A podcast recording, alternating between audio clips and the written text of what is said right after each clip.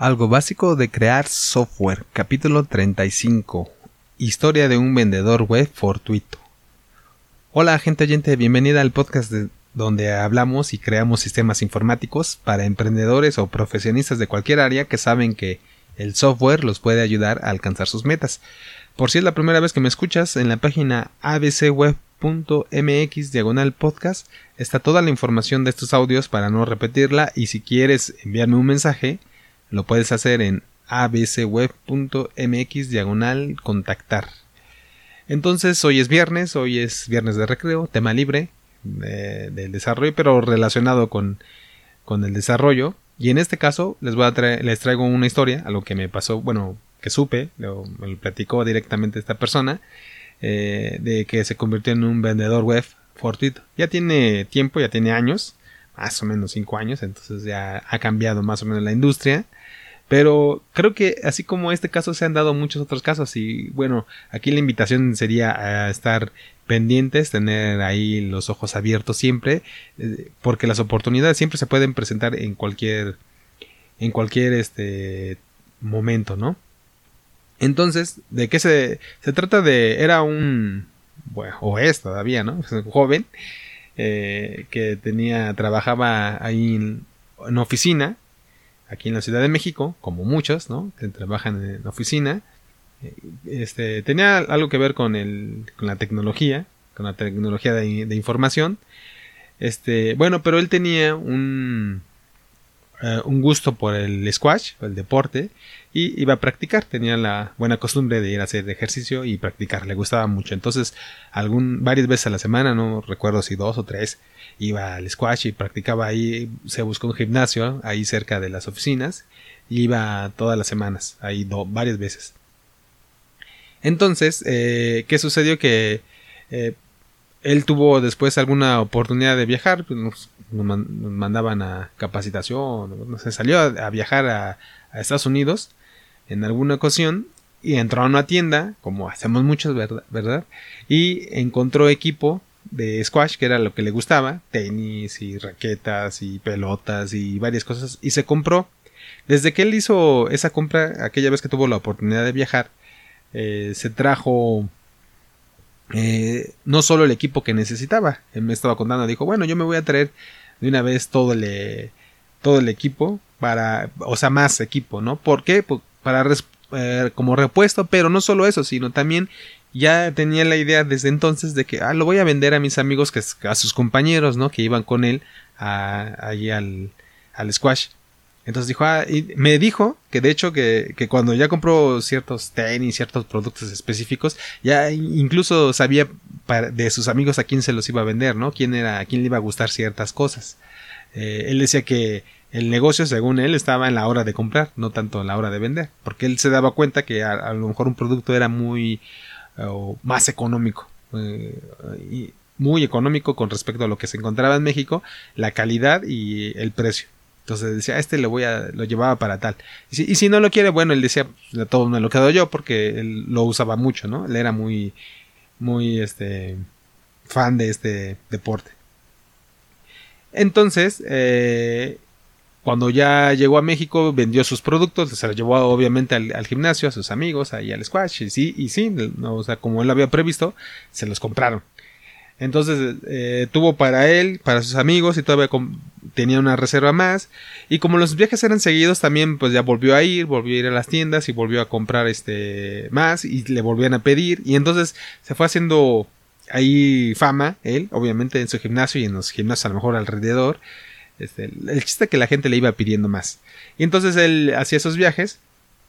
Y bueno, ya como ya vendía, porque eso es lo importante, él ya le vendían, ya lo llamaban, lo buscaban y sabían que era de calidad y sabían, sabían de lo que él hablaba, ¿no? Eso le gustaba mucho, esa es su, su pasión, él tenía una pasión por ese, este deporte, eh, por practicarlo y sabía muchos detalles, ¿no? Que yo no, pues, obviamente, cuando me platicó yo ni, le entendía, yo ni sabía nada de eso, pero bueno.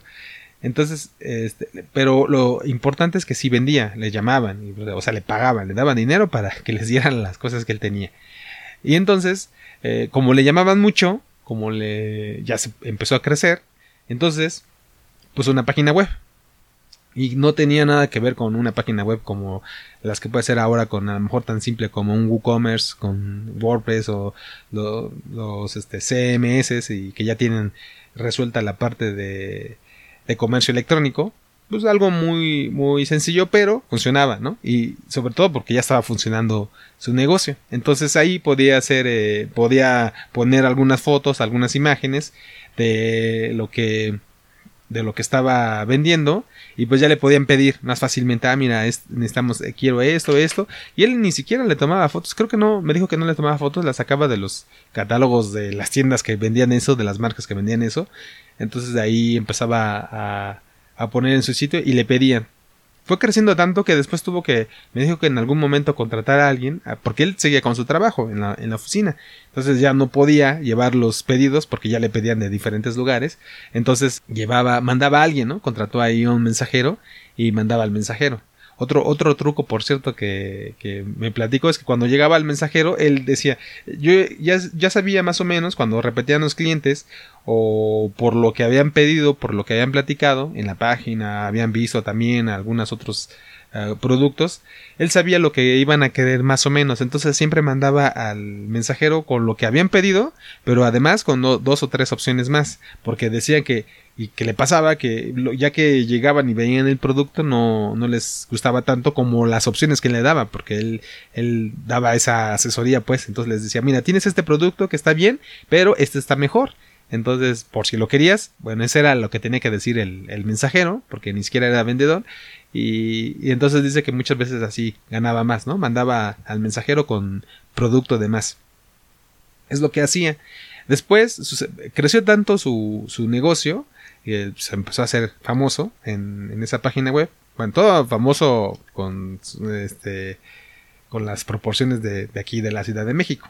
Entonces, eh, pero dice que alguna vez le llamaron los de las tiendas, las marcas que vendían, y él creyó de hecho que le iban a reclamar porque pues usaba sus marcas y pensó que le iban a, a, pues, a reclamar de alguna manera que estuviera vendiendo esos productos.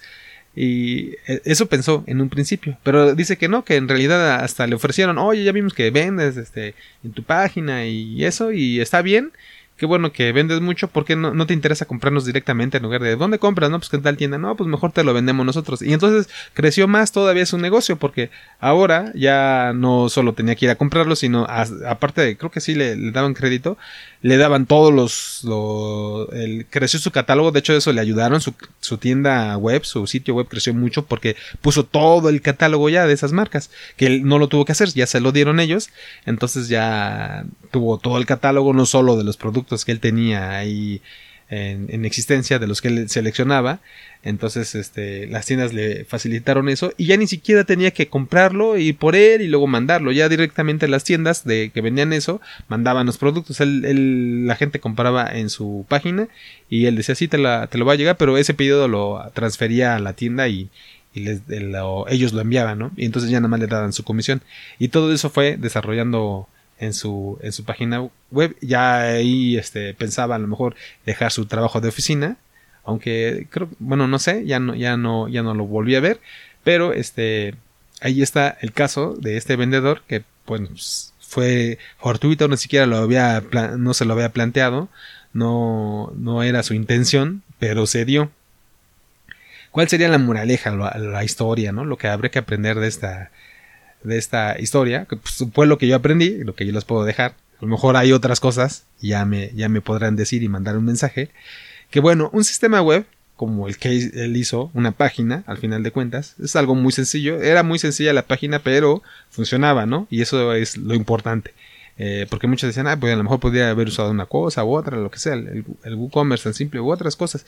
Pero simplemente eh, eh, lo, usó lo que necesitaba en ese momento y le funcionó. Entonces, siempre un sistema web, un sistema informático, pues en este caso que es un web que cae en ese, es un subgrupo de esos, ¿no? Es un subconjunto. Para negocios, es un apoyo al, al, sistema, o sea, con eso lo va a hacer más grande, como por ejemplo cuando creció con el catálogo de las otras tiendas, entonces ya tenía otras opciones para otro tipo de compradores. Entonces ese sistema le ayudó eh, ir a más personas, a conocer a más personas, no solo al gimnasio donde estaba, ¿no? Entonces eh, ya no se tuvo que desplazar tanto. Eh, lo conocieron otras personas, ¿no? Tuvo más exposición, los mismos proveedores. Bueno, todo eso funcionó, pero porque ya funciona el negocio, ¿no? Entonces, yo me he encontrado el caso contrario, muchos casos, no, no, los voy a mencionar ahora, pero este, quieren hacer un sistema web o un sistema informático que haga que funcione el negocio, pero normalmente no pasa así. Normalmente, si el negocio no funciona, si no tiene bien idea, si no está sustentado y ya caminando, lo que decía un maestro ahí en la prepa también es si vamos a automatizar las cosas que se hacen, o sea, el sistema sirve para automatizar, no importa si sean buenas o son malas, si las cosas se están haciendo mal, pues simplemente van a seguir haciendo mal las cosas, pero ahora automáticamente. Entonces, en este caso estaban haciéndose bien las cosas y con un sistema más se pueden potenciar. Eso es lo que hay que tomar como ejemplo, eso es otra vez que se aplica.